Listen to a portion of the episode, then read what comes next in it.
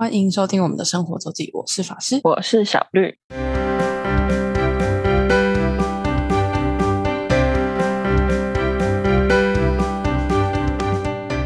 Hello，又到了我们每周分享生活的时间喽。没错，那这周我们要来谈谈已经将近一个月前的事情了。没关系。对，在大家听到的时候，应该已经过了更久。嗯嗯，我去国庆去高雄玩的几个地方，那前面其实有几集就已经陆续提到过一些地方。我们那时候讲了修州吧，那个烧肉店、对人气烧肉店，还有已经有讲过红毛港。嗯，对，红毛港也是，我觉得红毛港是一个我意料之外的收获。嗯，这次去高雄，然后再一个也是很意料之外，然后也很不错的，就是魏武营。哦，魏武营想必现在大家应该都有听过，它全名叫魏武营国家艺术文化中心。嗯简单来说，就是一个表演场地，嗯对，就是一个文化中心，就是可以供各种不同性质的表演。它有应该是三个厅吧，歌剧厅、音乐厅跟文化厅。大型、嗯、是文化厅吗还是还是个馆？歌剧院，呃，歌剧，院、戏有有歌剧院、音乐厅跟戏剧院，是不是表演厅还是戏剧院？嗯，都有哎，戏剧院、表演厅，啊，总共有四个，有一个比较小的，嗯，但 anyway 就是户外的，户外的，户外那个没有很大，哦，而且户外跟室内性质会不太一样啊。嗯对，那它就是有不同的表演场地，然后是就是大小都不一，然后它的设计也蛮不太一样。嗯，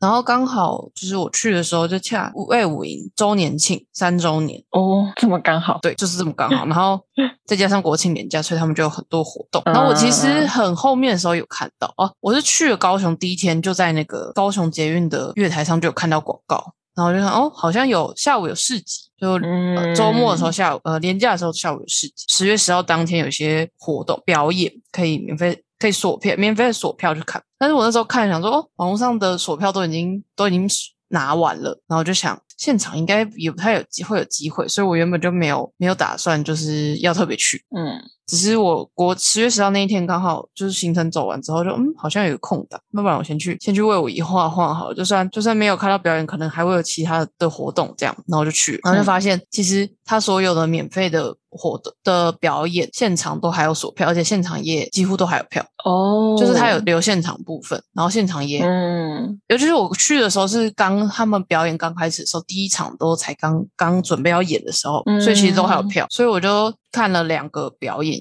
一个是武林剧场的。阿米巴首部曲跟一个是提琴、钢琴、斗嘴鼓，就是一个是先讲第一个好了，武林剧场，它算是它在歌剧院演，那它算是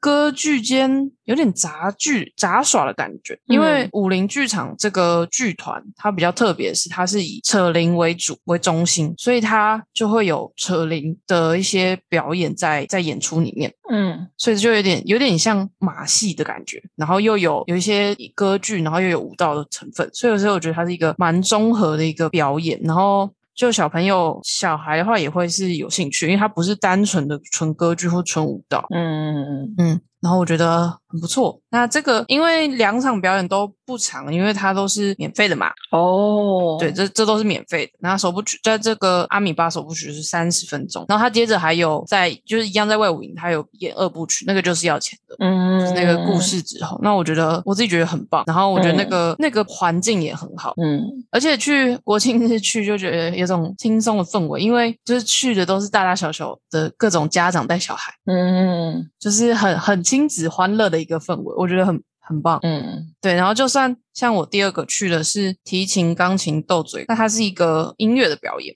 它就在魏武营音乐厅。那提琴就是小提琴，然后钢琴跟诶，等一下，提琴对，提琴是小提琴，还有大提琴，然后以及一个钢琴家，就是三个不同的乐器跟不同的音乐人的一个表演。那他，我觉得小呃，这个小提琴手是是这个表演有点像主持人吧，就是一开始嗯引领，他叫李怡景。那他嗯、他们就是这个表演，我就是为了为武营周年庆设计，所以他在前面的时候是利用他们的表演跟不同的音乐性质，让你感受魏武营音乐厅的设计。哦，对，因为魏武营音乐厅的设计，他说所谓用葡萄园式，那它都是让所有每个座位都可以听到差不多的音乐感受。哦，就是因为因为他用前呃高低设计的关系，就不会有一些像比较标准的剧场的话，就是你越后面当然就越听不到嘛。嗯对，所以他利用音乐魏武亭音乐厅，他利用就是里面的设计，然后让几乎但还是有差啦，因为你的视角还是有差，可是就音乐体验方面是有厂商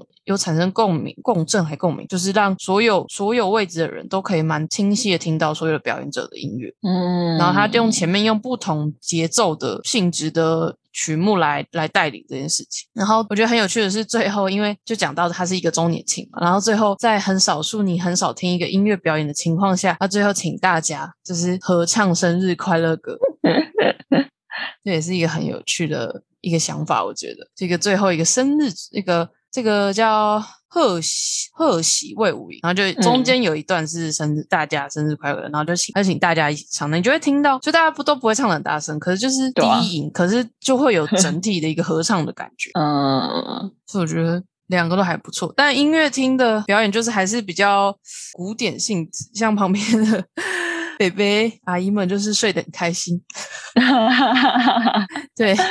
而且相较而言就没有那么满，人就没有那么多，因为它同时总共总共有三个不同的表演，还有一个是还有一个是歌剧，素人歌剧，就是它分别都有有点 overlay，所以你不太可能每个都看到，就是你要就是可能像我记得像音乐厅这时这时候跟阿米巴的第二场就是重叠，反正我是因为刚好他们都演两场，所以我都去了，分别去了第一场跟第二场这样。嗯。等像那歌剧我就没有看到，然后刚刚有讲到四点有那个市集嘛，对不对？嗯然后那个市集呢，因为现在那时候还在防疫的关系，还是它有一个范围，然后有限制那个范围的，就是人数最高人进进出场人数限制，所以很可怕，排到一个人山人海，排到进不去，一个户外的 市集哦。那里面看起来很空，就里面看起来没有密度没有很高，但因为它就是限人数，然后大家、嗯大家大概一个小时前就开始，半个小时前就开始排队，半个对半个小时，然后四点，那四级四点开始，那我四点就去去听音乐会音乐，然后我出来大概是快五点，然后就是外面的人已经排到我，我觉得不用奢望可以进去，而且进去搞不好都没东西，嗯对，所以我就没去四级，而且我接着晚上就还有行程，但我觉得嗯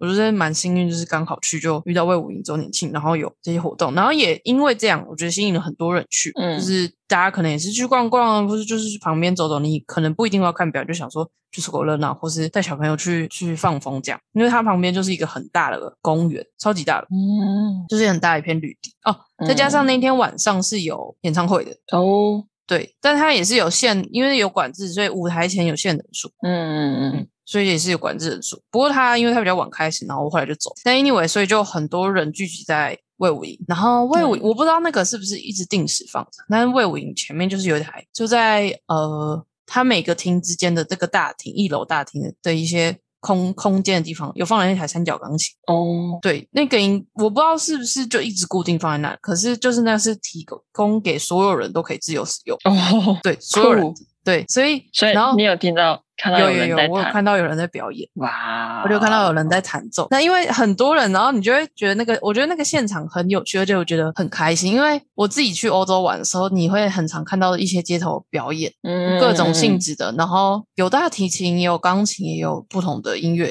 也有，就是也有电子琴，或是敲水平的，也有，就各种。可是你就是很很随意可以看到。那在台湾你很少有这个机会。那那天、那天很有趣的是，就是我刚刚有说了嘛，就是因为廉价，所以很多人很多都是家长带小朋友，所以你就会看到旁边的小朋友冲来冲去。可是也是有人很嗯认真在那边弹钢琴，嗯但而且他弹的可能不是有很古典的一些经典的名曲，嗯什么什么几号交响乐之类的都是那种那种，也不是交响乐交响乐不是钢琴在弹。贝多芬啊那些，对，有很经典的，然后也有用弹那种很流行歌曲，嗯，我还听到抖音 好哦，对的的的音乐，还有什么呃一些老歌，什么凤飞飞之类的歌。你能听出抖音也是蛮厉害的，我应该抖音有抖音有一首啦，很经典的，就你应该会听过，好哦。就是什么我其实不知道是不知道什么是来自于抖音诶，其实 就是什么什么那个什么酒馆那个啊、哦是哦，那就抖音歌那抖音歌 OK，我忘记就是那一首还是还有一首什么绿光吗？叫绿光，反正就是抖音，就是有有那种很经典的歌，然后也有什么什么灰色绿色那个吗？反正就都有，然后有有 好的好的，然后有不同人去弹，而且不止一个。对，重点是不止一个人去弹。然后我觉得第一个叔叔很厉害，他在那边弹了蛮久，然后一直他原本要走，然后好像又有人说你要不要再弹一首，他就在围在，而且大家就围在那个钢琴旁边录影录影 你这样。有你有录吗？我有小小录一段。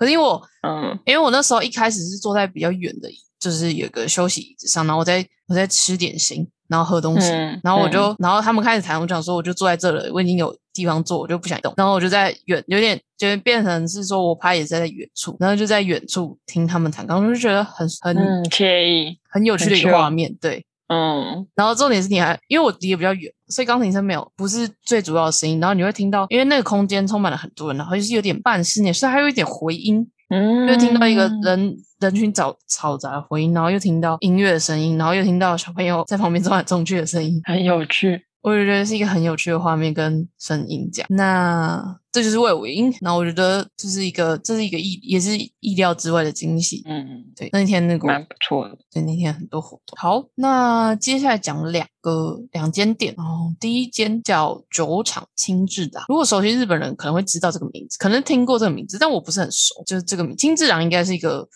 明星的名字，还是一个什么有名名人的名字？就据据我所知，日本人是会对这个名字有反应。酒厂，酒厂就是有点像说所谓卖酒的地方，就是酒喝酒的酒，然后场地的场。嗯那它就是一个很小的居酒，呃，算应该算居酒屋，就居酒屋感觉的居酒屋性质的东的一间店。然后它在盐城市场里面，所以在那个西子湾那边，它就是盐城嗯盐城市场里面的其中一个是一小间店。然后整个盐城市场基本上都是白天在开，所以晚上开的店没几家。然后它就是一个小小一个店面，然后店面店里面超级少人。店里面只能坐四个人，那外面还有一些桌子，就是他们可以再铺出来这样。那这个老板我觉得很有趣的是，这个老板是非常喜欢冲绳的一个人，嗯所以他的东西都是很冲绳风，连酒也是，他的酒里面是没有日本清酒，他都是。冲绳的酒，那冲绳酒的它比较不一样，它是它都有，它最有名的是泡盛，就是它会泡有点嗯有点会泡会比较辣，然后趴数比较高，或是烧酒跟烧灼跟还有蒸馏酒，有一些比较像清酒，可是它其实还是蒸馏酒，不是就不是酿造酒，跟其他的酒种跟啤酒，好，它很像它啤酒都是 Orion 的啤酒，而 Orion 就是冲冲绳知名的啤酒品牌，还有再来就是它的餐点也都非常的冲绳风，怎么说？它里面就是有什么炒苦呃苦瓜杂炊，冲绳很有名的是苦瓜，哦，然后花生豆腐、猪耳朵跟一些鱿鱼花，就是鱿鱼片，就是嗯真的是冲绳里面会会出现冲绳的店的居酒屋会出现的东西。好酷哦。然后我觉得更有趣是我刚好去的时候，我一个人去，嗯然后去的时候旁边坐了一对夫妻档，然后就有种我觉得有种很高雄的 style，因为他们就那个那个姐姐就很热情，就是客人而已，客人而已，那就很热情，就是就来攀谈这样。嗯，而且他可能原本就在跟旁边另外上一个客人已经聊完，然后上一个客人已经喝完要走，喝完走，嗯然后那我有个就刚好进去，然后我、嗯我我就想说，我先边听他跟老板在谈话，然后我觉得他们跟老板也可能没有那么常来，但可能来过吧，我不是很确定。然后那个老板跟还有同时在店里面应该是他他弟，还有、嗯应该是他妈妈吗？还是阿姨？我不确定，就是一个就是总共有三个人，然后就会那个姐姐就一直跟老板就是旁边两个人聊天这样，然后还劝酒。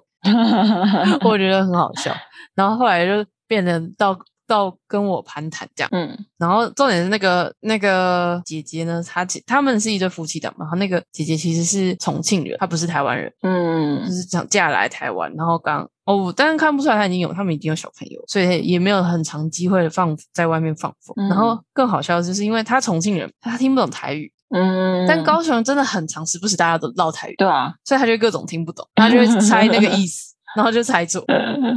我觉得很好笑，就可能平常环境也不呃，就是平常因为知道，所以没有人跟他讲台语，但然后他的台语就就会各种猜错，除了很简单很简单的他知道以外，基本上都不行，然后就会发现他猜的方向都超级奇怪，就是差很多啦。嗯，就是完全不懂的那种性质。然后我就觉得位我去，置位置是也不多，嗯，他位置超级少，店内的位置很少。可是他，因为他们就我说嘛，盐城市场里面基本上都白天摆摊，所以他晚上的时候，他如果他就可以在外面摆桌子，嗯就是店室外的座位这样。嗯就室外座位就可以摆到四五桌吧，我记得我那天去有四有到快要摆到第五桌的样子。嗯，就总之座位真的也不多，嗯但我觉得气氛围很好。嗯，就我刚好也遇到那个那个夫妻档，然后就听他就跟他们稍微闲聊，还有跟老板闲聊，这样嗯蛮有趣的。然后而且我觉得他那个东西那边的装潢跟就是摆饰跟餐点真的是很冲绳 style，嗯嗯。连他的有一些，他因为像他 menu，他有些是有有写日文，然后有一些发音其实冲绳的日文发音跟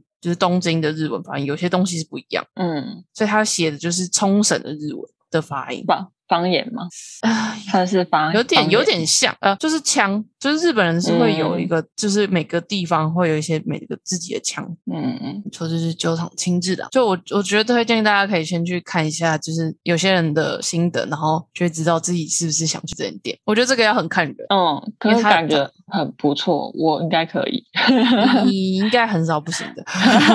奇怪了，很有特色哎。很有特色一点点。嗯嗯哦，然后那个那个弟弟，就是那个老板的弟弟，就问我说，我是在哪里知道这间店？因为因为我们就在聊天说我是从台北来玩的，嗯，他们就很惊讶说：“嗯那你怎么知道？”我说：“我那时候是从我看到这间店是从微笑台湾的网站，嗯，你知道微笑台湾吗？有听过。对，微笑台湾就是他会去，他比较走很走 local 的一些一些行程跟一些探一些采访。嗯然后他在讲盐城区的时候，就有讲到这间店，就在讲高雄嗯讲盐城区，我就也是其实那个那篇好像已经两一两年前的东西的内容。嗯可是我刚好就看到，因为我就想说，有一些很多高雄市大景点我都去过，我就所以我才找了微笑台湾来看看嗯他是他有没有什么介绍这样。嗯对，所以就在微笑台湾上面看到那间店，然后当然盐城市场白天其实也还蛮多吃的，在那附近，我记得有虱目鱼皮吗？还是虱目鱼肚肠之类的，就那附近有很多其实很著名的小吃，在盐城市场，就大家可以去看看，白天也可以去，那晚上的话就可以等亲子啊。那亲子档真的是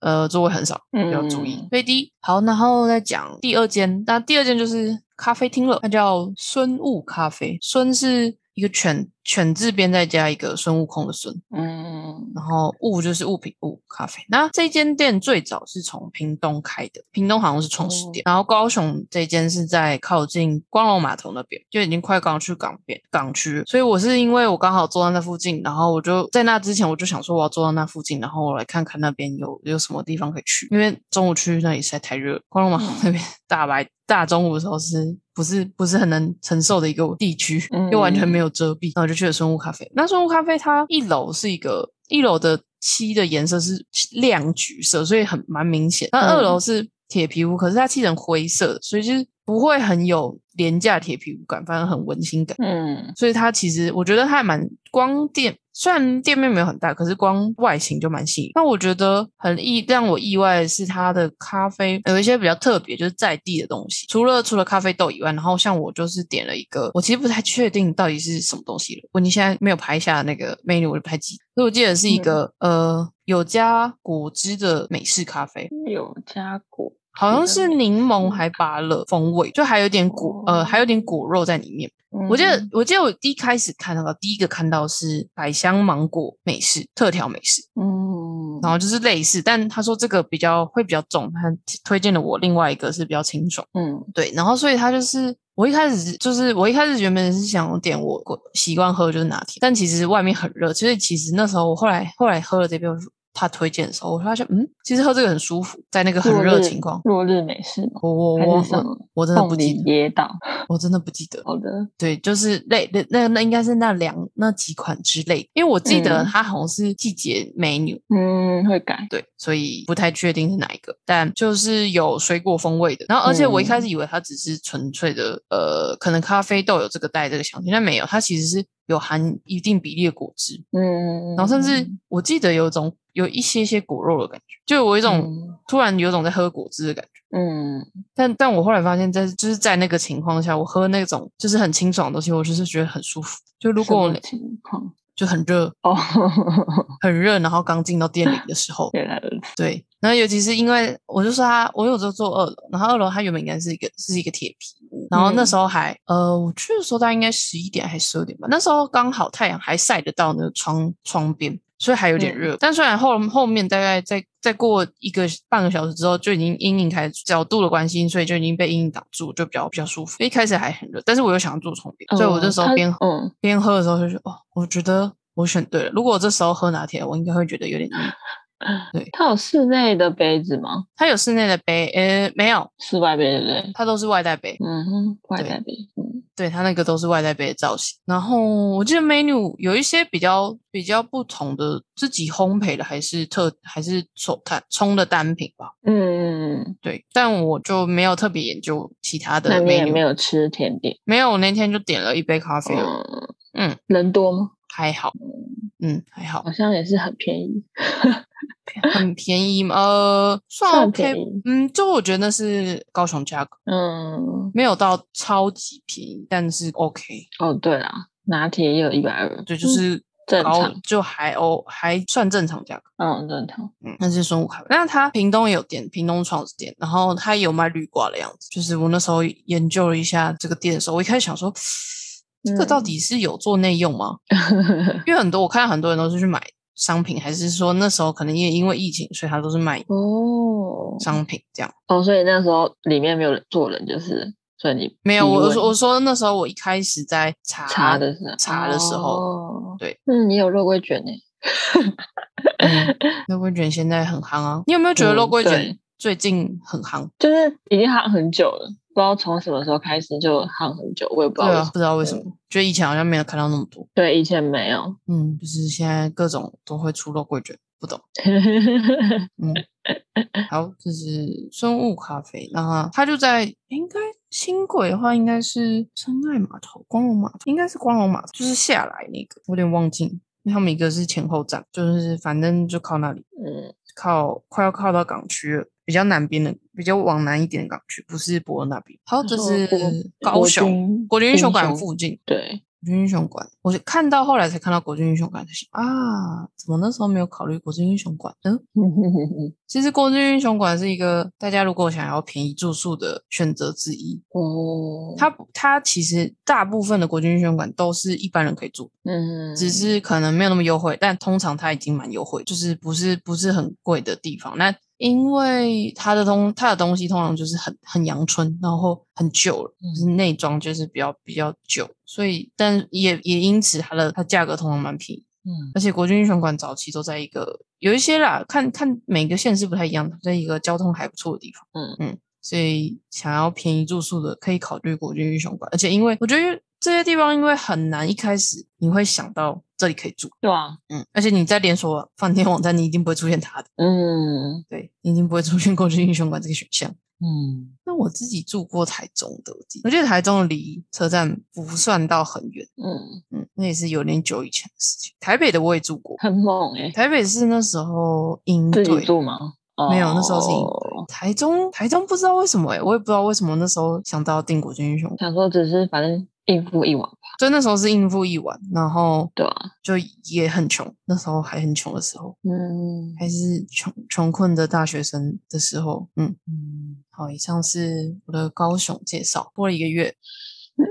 多了一个月呢。好，我们最后来讲讲即将，我希望大家可以在这个活动 开始之前，你可以可以听到这集。嗯照照我们的安排应该是可以了。好，我来讲一下，就是十一月每年嗯每年的秋天会有一个世界的活动叫 Open House，那这个全名嗯叫，然后它会通常后面会接某一个城市。所以在嗯今年在台北的话，就是 Open House 台北，打开台北。它是一个一开始创立于英国伦敦的一个活动，那它是有点像，应该是最一开始应该是很多设计师组，就是自己组组织这个活动。那它就是在这个那个时间，就是 Open House 的那个活动期间，他会去跟不同的城市空间去洽谈，说让一般可能平平常民众很一般人很难进去的一些很难有机会去的一些地方，让特别在那两天可以给一般人去参观。那我觉得嗯用其他城市很难举例，我们就直接讲台北好。嗯那台北去年是第一次办，二零二零是第一次办，就是嗯第一次，然后而且是应该算是有取得这个组织的授权，就是 Open House 有点是有点有点 I 有一点一个 IP 的形成了啦，就 Open House London Open House。我记得上一次去年有实体办的，还有是苏黎世，就嗯瑞士那个苏黎世，对，它通常是以一个城市为一个单位。我之前有看到我的有朋友是曾经有在伦敦才有去伦去过伦敦的。好，那么先回来讲，哦嗯会大概会有什么样的地方？像是今年也还有的是两厅院，国家音乐厅、国家戏剧厅，但它不是只有开放一般的座位区给，就是你让你没有没有活没有表演的时候也可以进去看，他是会带你到后台参观。嗯，对，所以就就是是让一些观众去不对了的地方，一般你不会不会有接触的一些空间啊，这是嗯两厅院。那去年呢，刚好今年应该是没有开，但去年刚好因为那个国民法官制的关系，然后所以司法院在去年是有开一天的。嗯，对，司法院就是司法院总院在在那个博爱特区那附近。那司法院平常